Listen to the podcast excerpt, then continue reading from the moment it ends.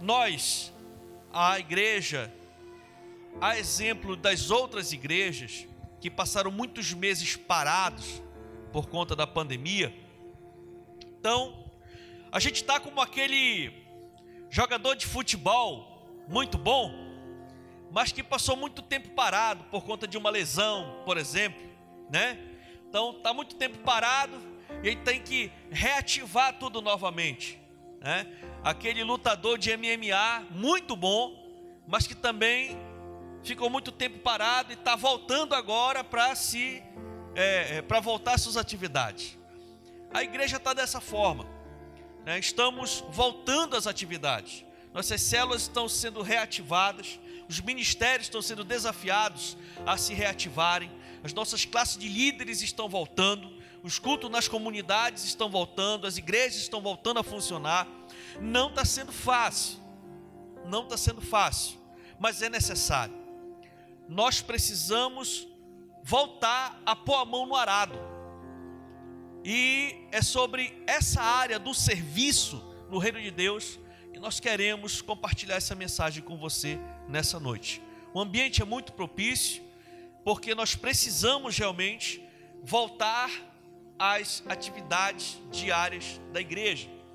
Lá no livro de Colossenses, no capítulo 3, no versículo 23 e 24, se você quiser acompanhar na sua Bíblia, fique à vontade. Colossenses 3, 23 e 24. Aleluia. Diz assim a palavra do Senhor: Tudo, tudo, tudo o que fizerem, façam de todo o coração, como para o Senhor e não para os homens, sabendo que receberão do Senhor a recompensa da herança. É a Cristo, o Senhor, que vocês estão servindo. Curve sua cabeça, feche seus olhos e vamos orar. Pai, nesse momento, eu te glorifico, te exalto, porque nós temos o privilégio de receber do Senhor essa palavra de ânimo, de motivação, de desafio para nossas almas. Que o Senhor, meu Deus, possa nos usar para abençoar a tua igreja com esta palavra. Nós possamos sair daqui com essa palavra bem apregoada dentro do nosso espírito, da nossa alma, e que possamos, na primeira oportunidade que for amanhã, poder praticá-la ou melhorá-la na prática, no dia a dia. Eu declaro aqui, meu irmão, minha irmã, e você, através dessa mensagem, vai ter a sua chamada no serviço do reino reativada. E você, que porventura ainda não foi despertado, hoje à noite, o Senhor vai despertar você, porque Deus quer lhe usar muito para abençoar o seu próximo, para abençoar esta cidade. No nome de Jesus, se você crê, diga amém. Hoje nós vamos falar, o tema da nossa mensagem é o seguinte: servindo de coração. Diga comigo, servindo de coração. Então estamos falando da área do serviço da igreja de Deus, do serviço da obra de Deus. Todo cristão é chamado para ser um trabalhador da seara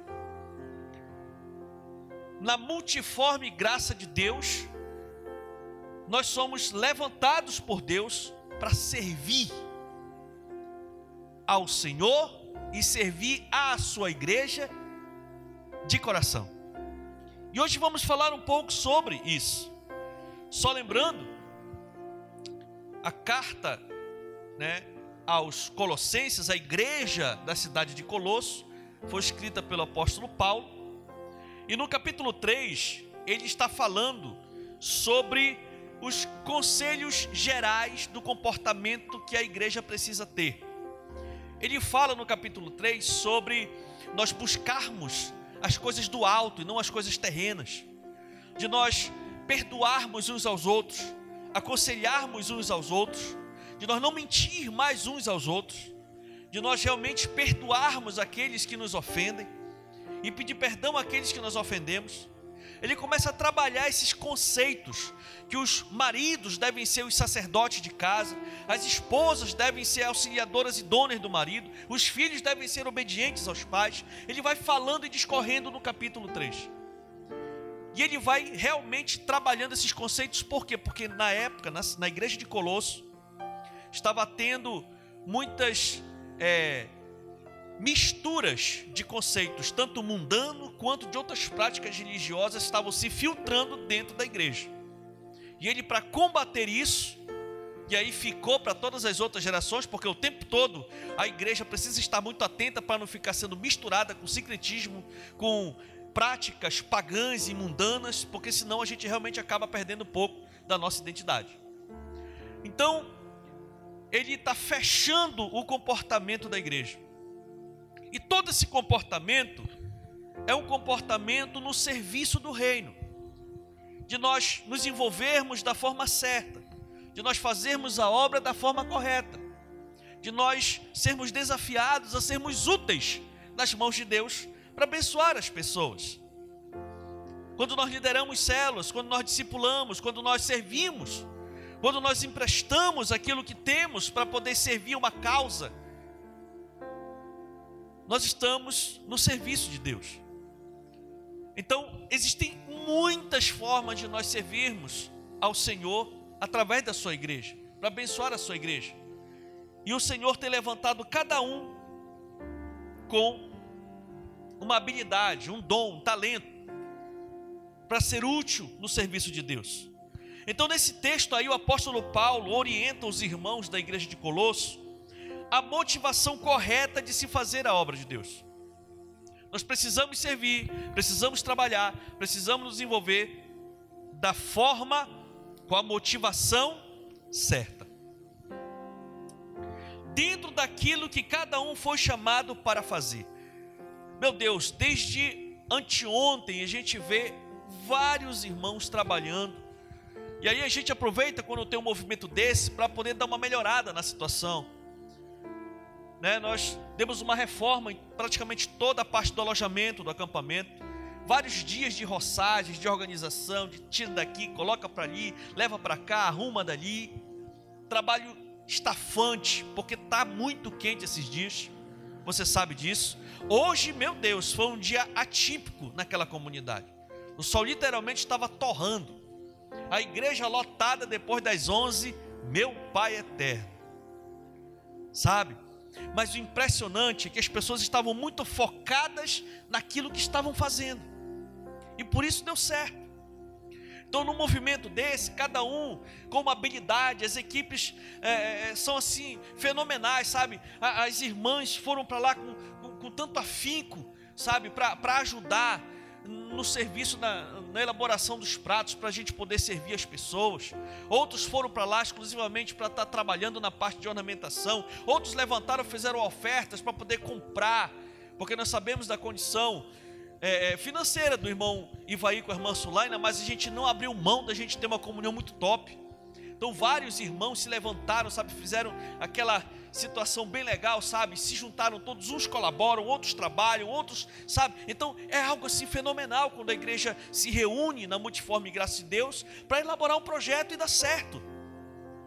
Todo mundo trabalha muito, mas todo mundo se alegra, todo mundo é abençoado e no final o nome do Senhor é glorificado. Muitos parentes, muitos amigos que nunca tiveram oportunidade de receber uma palavra, e que palavra abençoada estavam lá e receberam a palavra e saíram de lá bem. Por quê, irmãos? Porque se levantou várias famílias, várias pessoas dentro da igreja e abraçaram a causa. Sabe? Então, nós precisamos entender que a motivação correta precisa estar presente na hora do serviço. O apóstolo fez questão de deixar bem claro nesses versículos que não era para o homem que eles estavam trabalhando, mas para o Senhor. Essa é a principal motivação. O interessante é que eu cheguei com uma irmã, abracei ela assim, né? Eu disse, filha, muito obrigado, muito obrigado. Você trabalhou muito. Ela disse só uma frase: É para o Senhor, pastor. É para o Senhor. Pronto, fechou. Ou seja, ela resumiu numa frase tudo que ela estava fazendo. Se ela estava dando o máximo de si, é porque ela entendeu a motivação certa. É para Deus. Quando estou servindo meu irmão, automaticamente estou servindo ao Senhor. É claro no versículo, é a Cristo quem vocês estão servindo. Queridos, isso é fenomenal. Hoje também precisamos ter essa mesma compreensão para que possamos servi-lo com o nosso coração, buscando sempre mostrar o serviço que ele nos confiou com excelência. Por isso que existe a, entre aspas, cobrança. Por quê? Porque é justamente para o Senhor. Então, tudo que nós formos fazer, precisamos fazer com todo o nosso coração, com todas as nossas forças, fazer algo de qualidade para o nosso irmão, para a nossa irmã, para a igreja. Por quê? Porque quando estamos fazendo isso, nós estamos fazendo para o próprio Deus, sabe? Algumas razões aqui porque nós devemos dar-lhe o nosso melhor. Porque nós devemos dar o melhor para Deus.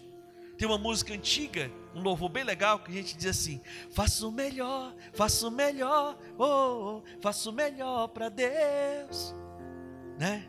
E a turma, né, louvava e adorava. E o princípio continua, queridos. Sabe? Precisamos realmente dar o melhor para o Senhor. Quando nós viermos para a igreja, vamos celebrar ao Senhor. Se é para adorar, vamos adorar com excelência. Se é para louvar, vamos louvar com excelência. Se é para fazer acontecer num simples culto, ou no evento, ou numa atitude de bondade, precisamos realmente fazer com excelência. Com excelência. Porque nós precisamos dar o nosso melhor para Deus. Agora, por que que nós devemos dar o nosso melhor para Deus. Em primeiro lugar, irmãos, porque Ele nos deu o seu melhor. Nós devemos dar o nosso melhor para Deus, porque em primeiro lugar, antes Ele deu o que Ele tinha de melhor por nós. Romanos 5,8 diz: Mas Deus demonstra seu amor por nós. Cristo morreu em nosso favor quando ainda éramos pecadores. Não existe outra razão maior. O melhor, o maior, o mais influente e o mais poderoso crente nesta terra. Antes era um miserável condenado ao inferno. Eu, você, não tinha salvação para nós. Mas o Senhor nos amou tanto, que enviou o que Ele tinha de melhor, o que Ele mais amava, o único filho dele, ninguém sabia. Esse era o mistério dos mistérios. Ninguém na face da terra sabia que Deus tinha um filho. Se você for olhar no Evangelho, se você for olhar no Antigo Testamento, nos profetas, nos livros históricos, nos livros poéticos, você vai ouvir muito falar sobre o Messias, sobre o Salvador, sobre o Cristo, mas você não vê que esse Salvador, esse Messias, esse Cristo era o próprio Filho de Deus. Deus tinha um filho e ninguém sabia o Filho unigênito de Deus. E de toda a sua natureza, o que ele mais tinha de valor, de melhor que ele tinha, que era o seu filho. Ele enviou o seu filho, semeou o seu filho para morrer no nosso lugar e pagar uma dívida eterna no inferno, para que nós hoje tenhamos vida o Senhor Jesus continua sendo o Filho de Deus, e agora com toda a autoridade, porque foi dada a Ele. Nós, aqueles que aceitam essa verdade e aceitam o Senhor Jesus como seu Senhor e Salvador da sua vida, são feitos filhos de Deus. Nós somos filhos por adoção, somos filhos adotados, filho, entre aspas, biológico, só Jesus. Isso é muito claro na palavra. É por isso que o princípio da adoção é fenomenal. Porque o princípio da adoção, para você adotar uma pessoa, você tem que amar mais. Porque você vai adotar uma pessoa que você não gerou. E vai dar todo o direito para ela como se ela fosse uma pessoa biológica, um herdeiro biológico. E foi isso que o Senhor fez por nós. Enviou o seu filho. Ele deu o seu melhor por nós. O seu melhor para nós. Deus investiu o que tem de melhor em sua existência para nos resgatar. Queridos, não existe no universo um investimento mais alto do que este, o preço que ele pagou por nós. Então, o que de mais valioso ele tinha para ele, ele resolveu investir na minha vida e na sua vida. Então, meu irmão, aquilo que você puder fazer de melhor para aquele que lhe salvou, para aquele que tem lhe abençoado, aquele que tem lhe conduzido em vitória em áreas da sua vida que você achava que nunca ia superar, então você, numa atitude de gratidão, precisa, no mínimo, oferecer o seu melhor para ele. Porque no dia que ele vai lhe encarar frente a frente, ele vai dizer: Eu investi o que eu tive de melhor para você. E você? Dia vai chegar. De repente o Senhor vai dizer: Eu lhe habilitei com uma voz que você, ninguém tinha. Eu dei para você o que você, o que eu podia te dar de melhor. E você, o que você me deu de melhor? Eu lhe dei umas mãos habilidosas. Eu lhe dei habilidade, dom. O que você fez com isso? O que você usou com isso? De volta. Um dia vai chegar. Não estou falando mensagem chapéu para ninguém. Eu estou mostrando aqui que nós precisamos realmente, irmãos, entender que esse dia vai chegar. E como seu pastor, seu amigo e seu irmão, eu quero lhe dizer, está perto desse dia acontecer. E vai ter aquele grande dia da prestação de contas. E nós precisamos, sabe, irmãos, tomar o entendimento certo sobre isso. Então, a primeira razão que nós precisamos dar o nosso melhor para Ele é porque Ele nos deu o nosso melhor. Outra razão que nós devemos dar o melhor para o Senhor é porque fazer a obra de Deus é o maior privilégio que todo ser humano pode ter. Eu sei, queridos, que tem coisa muito boa para a gente se envolver nessa terra. Eu sei que tem áreas, profissões muito legais, muito proveitosas, que deixam um legado, que deixam, sabe, algo, é, uma herança social, ou, ou até mesmo um legado na família. A gente sabe que tem muita coisa boa. Mas, queridos, se envolver, estar envolvido na causa de Cristo, nós entendemos que é o maior privilégio que todo ser humano pode ter. 1 Timóteo 1,12 diz: Dou graças a Cristo Jesus, nosso Senhor, que me deu forças e me considerou fiel, designando-me para o ministério. Olha a oração do apóstolo Paulo, agradecendo a Deus.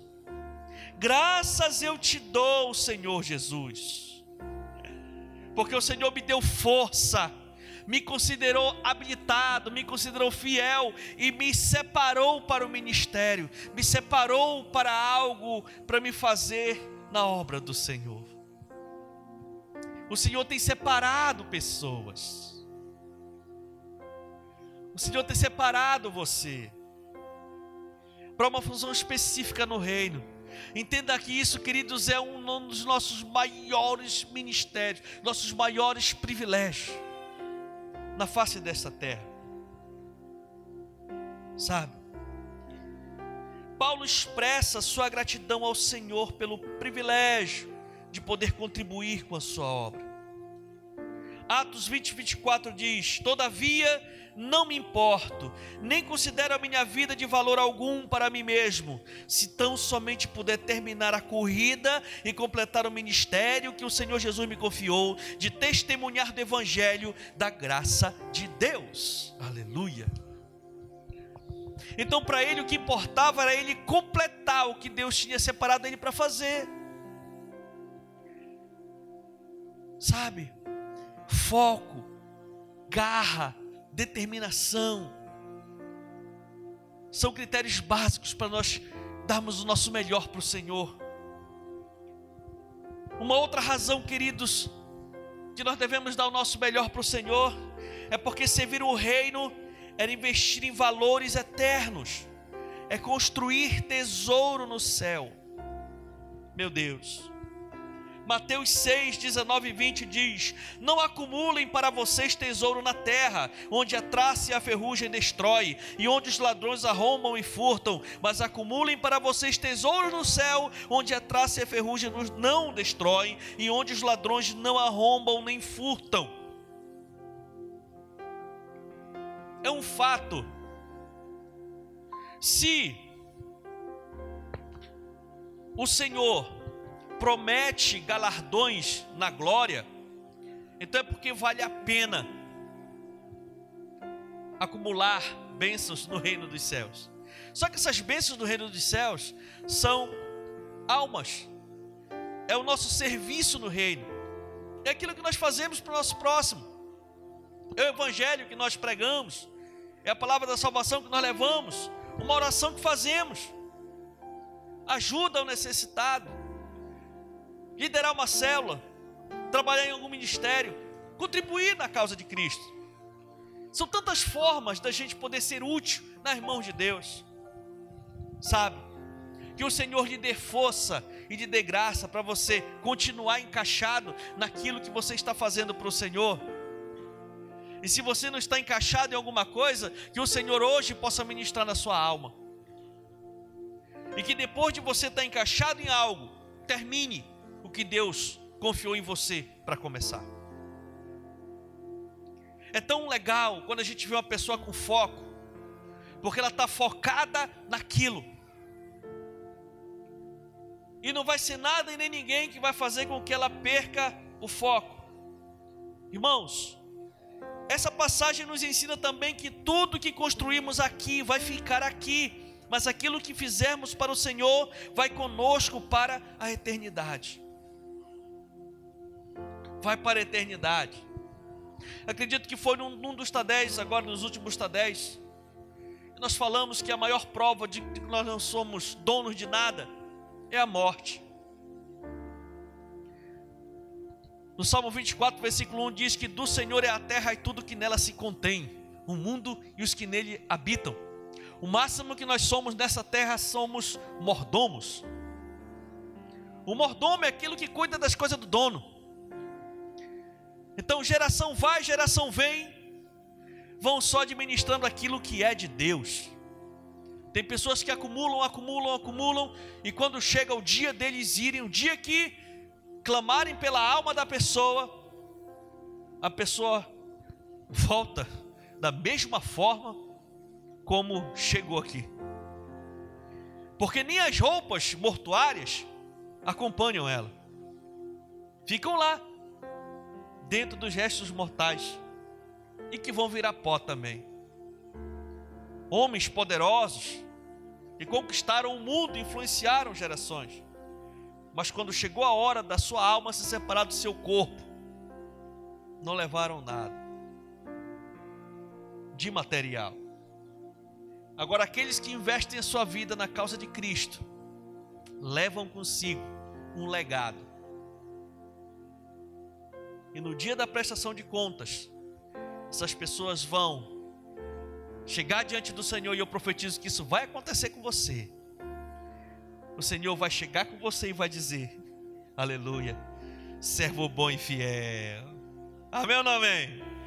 O Senhor vai chegar com você e vai dizer: servo bom e fiel, serva boa e fiel, fortes fiel no pouco, agora eu vou lhe colocar sobre o muito. Entre na alegria do seu Senhor. Eu declaro isso sobre a sua vida.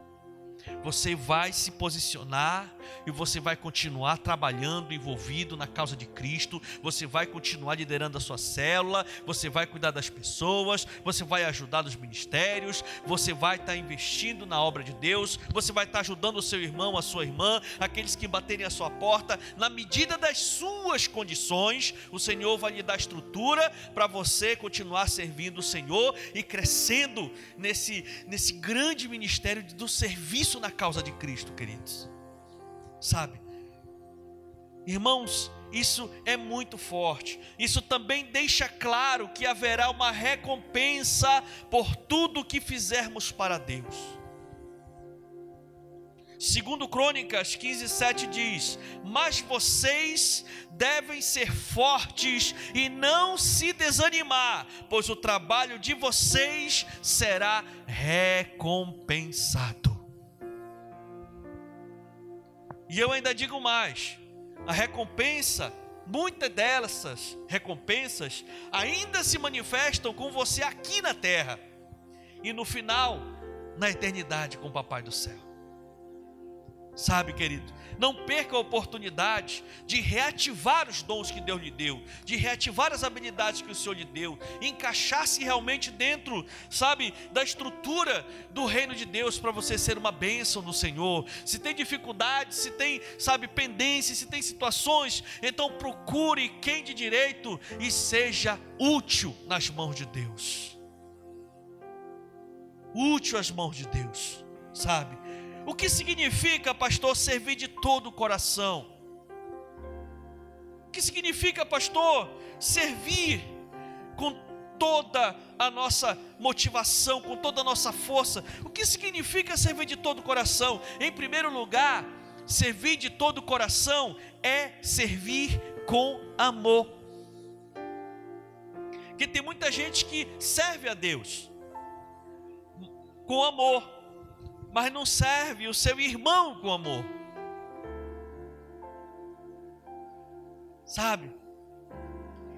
Para a gente servir de todo o coração, a gente precisa servir com amor. Isso faz toda a diferença no serviço. Em João 21 diz que por vezes Jesus perguntou a Pedro: Pedro, tu me amas, Pedro? Pedro disse: Sim, Senhor. E qual era a resposta de Jesus? Pedro, então, pastoreia minhas ovelhas, apacenta os meus cordeiros, pastoreia as minhas ovelhas, Pedro. Se tu me amas, se tu me amas, volta para o street dance. Se tu me amas, volta para o balé. Se tu me amas, volta para o louvor. Se tu me amas, volta para a célula. Se tu me amas, volta para o discipulado. Se tu me amas, volta para missões. Se tu me amas, não larga aquilo que eu te dei.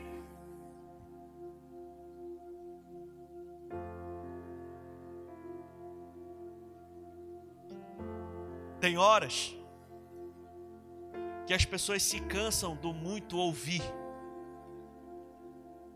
e querem ver ações. Assim é o nosso Deus. Chegou um momento que Deus disse assim: Vocês me louvam com os seus lábios, mas o seu coração está longe de mim. Jesus falou: Se vocês me amam, guardam os meus mandamentos. É igual aquele casal que de repente um dos cônjuges fala todo dia que ama: Meu amor, eu te amo, meu amor, eu te amo, meu amor, eu te amo. Aí chega um dia, tu me ama mesmo? Então por que tu não deixa de fazer tal coisa? Então por que tu não faz tal coisa? Mostra que tu me ama. Não só fala, mas mostra. Prova que tu me ama. Você está me entendendo, querido? A gente estava adorando ao Senhor agora há pouco. Vento de poder sopra em meu viver, faz teu querer, faz teu querer em mim, né? Faz teu querer em mim, Senhor. Beleza. Quando a gente canta e adora é muito forte, eu quero aconselhar você a continuar. Mas aí quando a gente terminar, nós temos que realmente deixar Deus fazer o querer dele na nossa vida e não nós. A Bíblia diz assim: Jesus falou desse jeito: se você quiser me seguir, negue-se a si mesmo. negue-se a si mesmo. Que significa isso? Negar-se a si mesmo significa a gente recusar a nossa própria vontade, os nossos próprios desejos, até as nossas próprias necessidades, muitas vezes, em prol de Cristo, em prol da causa de Cristo. Sabe, irmãos, isso é muito forte. E nós precisamos realmente fazer uma profunda reflexão. Agora, voltando para as nossas atividades, como é que nós estamos dentro do nosso padrão? A nossa rotina, ela foi totalmente modificada. Muitas pessoas estavam engajadas fortemente nas atividades do reino. Veio a pandemia, teve aquela paralisação total. A nossa carne gosta demais das comodidades. Nossa carne gosta demais da tecnologia. A nossa carne gosta muito da gente ficar sem fazer nada, descansando no conforto. Só que quando nós entramos para o serviço, a Bíblia diz que aquele que põe a mão no arado, você sabe o que é o arado? O arado é uma máquina de gradear a terra nos tempos antigos, quando ele falou essa expressão, o arado era como se fosse uma forquilha de madeira muito pesada. Né? Tinha forquilha e às vezes, quando queriam fazer algo maior, se colocava né, umas forquilhas bem grandes e tinha o boi na frente ou as juntas de boi, era como se fosse o trator de hoje. Né? Então tinha as juntas de boi na frente, vinha toda a parte atrás Aí a pessoa, para dar pressão naquela forquilha de madeira, subia em cima dela e ficava lá em cima, segurando no arado. E aí o boi saía levando e a pessoa ali manejando, tanto o boi quanto o arado. E é por isso que diz que aquele que põe a mão no arado não pode, porque se olhar para trás, perde a direção e vai embora, e vai o boi, vai arado, vai a pessoa, vai tudo para fora daquilo que se está se fazendo. Só que arado simboliza o que, irmãos? Trabalho. E é trabalho pesado e duro. Com toda a tecnologia que se tem hoje a respeito de gradear a terra, né? Temos o irmão Bom Valmir, que trabalha muito nessa área, né? Mesmo com toda a tecnologia, o trabalho é pesado, né, minha irmã querida? Trabalho é pesado. Então, quando se fala de aradar, quando se fala de gradear, está se falando de trabalho árduo. E a obra de Deus é trabalho árduo, mas é recompensador. É maravilhoso quando a gente encontra prazer no que nós estamos fazendo. Sabe, queridos, quem serve com amor não faz de qualquer jeito, mas oferece a melhor qualidade possível daquilo que oferece a Deus. Então, no máximo que eu puder fazer, eu vou fazer, porque eu amo fazer. Quem serve com amor não deixa de servir por não se sentir reconhecido pelo homem.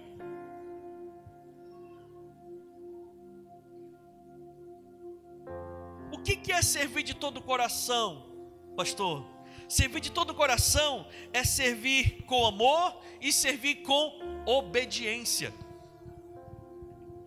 Assim como Jesus que foi obediente até a morte, como diz a palavra, sabe? Então a obediência, irmãos, ela é tremenda. Tem pessoas que chegam comigo, não, pastor, a gente pode fazer obra de Deus em qualquer lugar. Posso fazer obra de Deus aqui, aí eu saio daqui e vou fazer ali, daí eu saio fazer, eu vou fazer ali. Sim, mas Deus está mandando.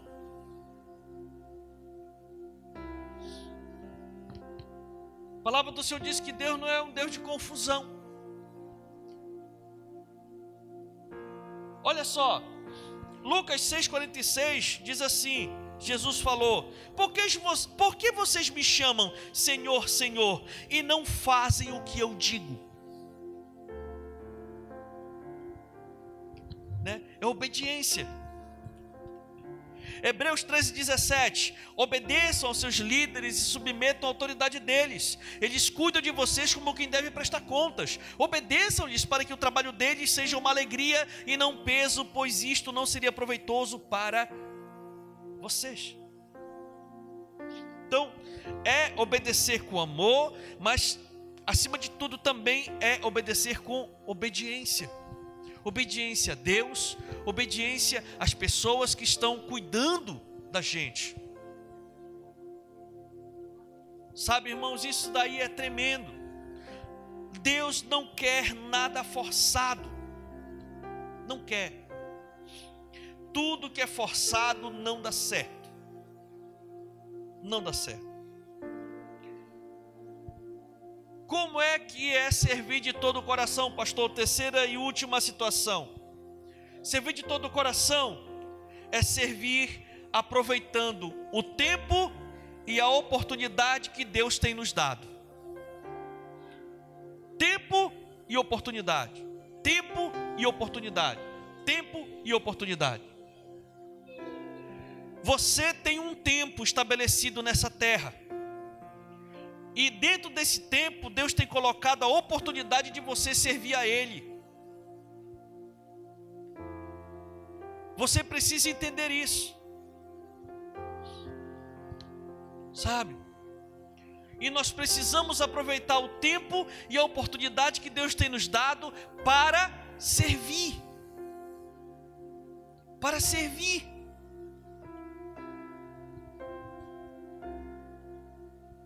Gálatas 6, 9 e 10 diz: E não nos cansemos de fazer o bem, pois no tempo próprio colheremos, se não desanimarmos.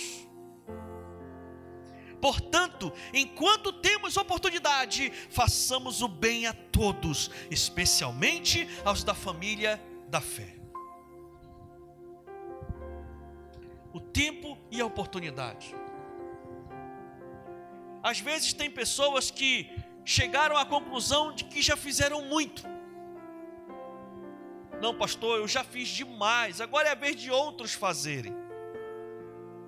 Pastor, já me envolvi muito nesta igreja, não tem ideia. No tempo do pastor Fulano, do pastor Ciclano, do pastor Beltrano, mas eu era uma tocha, eu, eu fundei o ministério tal, andava para cá, ajeitava para ali, carregava ali, juntava aqui, acolá e tal e tudo. E hoje? Não, pastor, eu já fiz muito, agora deixa os outros que estão chegando fazerem a vez deles. Só que não é bíblico, né? É simples assim. Enquanto temos oportunidade, façamos o bem a todos. E não nos cansemos de fazer o bem, porque no próprio tempo nós colheremos se nós não desanimarmos. Então o problema é o desânimo. E você que de repente já foi muito envolvido nas coisas de Deus e hoje não é, a pergunta é: por que você desanimou? O que foi que te fez parar? O que foi que brecou? O que te desapontou? O que te desanimou? Está na hora de você rever isso. Deus tem lhe dado um tempo, tem lhe dado uma oportunidade. Né? Não espere o tempo, por exemplo, Deus sair com a minha família para você voltar a ser útil nas mãos de Deus. Porque às vezes tem esse pensamento: não, só vou voltar com força total depois que o pastor Tilano foi embora. Não vier outro pastor. Aí sabe o que vai acontecer? Vai voltar com força total, mas depois vai ter problema com o pastor de novo e vai parar de novo.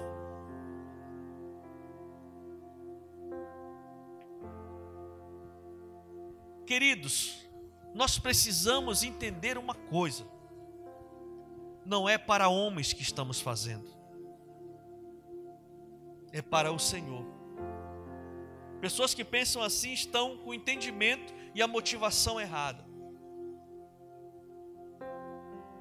Então nós precisamos olhar para dentro de nós, ver o que está acontecendo, o que está brecando e freando a gente, e procurar ser tratado. De uma coisa eu sei: Deus não pula lição. Não pula lição. Da onde você parou, você vai ter que voltar lá para enfrentar essa situação. Então, se é assim, volte logo para enfrentar a situação, resolver o problema e ser usado nas mãos de Deus. Porque coisa boa é nós servirmos a causa de Cristo. Meu Deus, coisa boa é isso. E palavra de quem já teve todo tipo de experiência aí para fora, militando em outras causas.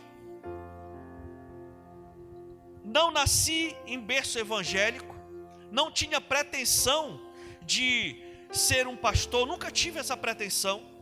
Minha pretensão era outra, e eu trabalhei em cima dela galguei passos, me profissionalizei, me especializei naquilo que eu escolhi, escolhi uma cidade, voltei para ela para criar os meus filhos lá, tudo dentro do padrão de Deus.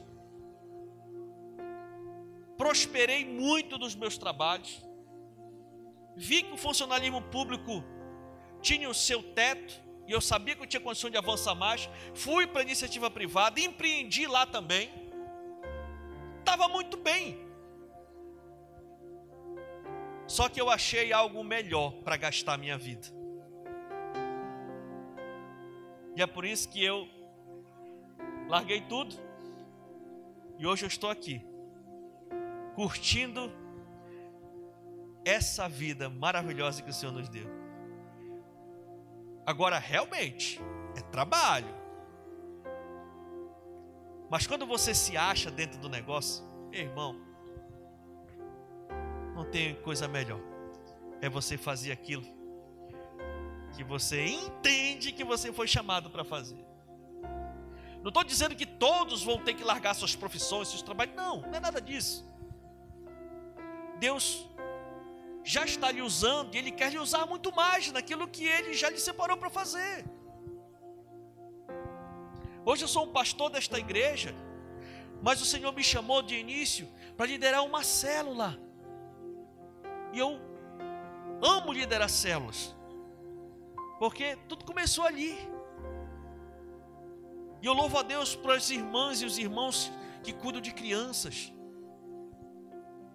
As pessoas que tratam com os nossos jovens, os homens e as mulheres de sucesso, mulheres de honra. Sabe, queridos, a gente se acha dentro de um padrão e a gente, incrível como quando a gente pede para o Senhor tempo, estratégia, o Senhor nos concede. Para tudo há tempo debaixo do sol. Esse é o tempo e a oportunidade de, que Deus tem nos dado. Esse é o tempo e essa é a oportunidade que Deus tem nos dado. E a pergunta é: o que você tem feito com a sua oportunidade? O que você tem feito com o seu tempo? Será que vale a pena conhecer a vontade do Senhor e não cumprir? Será que vale a pena você saber que Deus lhe separou para algo e você decidir não fazer? Vale a pena? Pense nisso. Entenda tem muita coisa que eu não posso fazer por você. Eu estou cumprindo a minha chamada.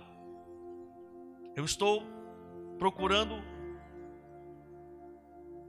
ser útil na minha oportunidade, no meu tempo que Deus me deu, enquanto eu tenho força e saúde eu estou procurando ser útil no meu tempo, acumulando tesouros do céu e procurando ver as pessoas melhorarem.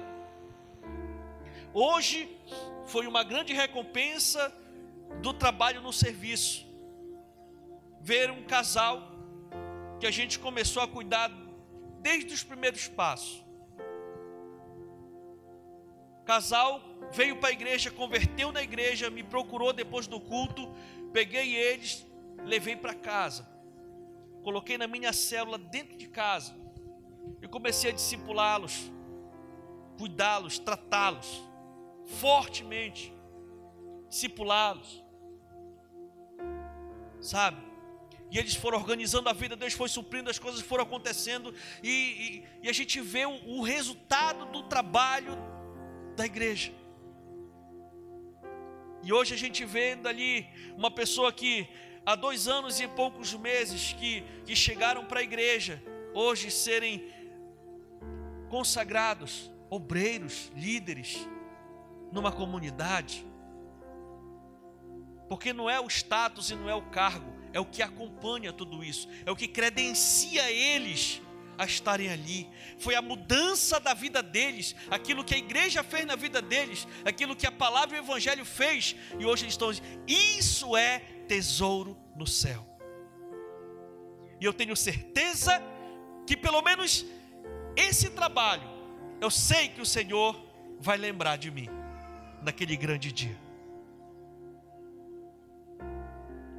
E que o Senhor lembre de você também por todas as boas ações, todos os sacrifícios, todos os investimentos que você já fez em prol da causa de Cristo e em prol do seu irmão. Mas o Senhor nos chama para uma vida de serviço. O Senhor nos chama para uma vida de envolvimento. Hoje o Senhor está chamando a igreja, a Pastor em Óbidos, para retomar sua posição e caminhar, porque Ele está voltando e Ele tem pressa em salvar essa cidade. E Ele conta comigo e com você para isso. Amém ou não amém? Fique de pé no nome de Jesus e aplauda ao Senhor, porque Ele é bom.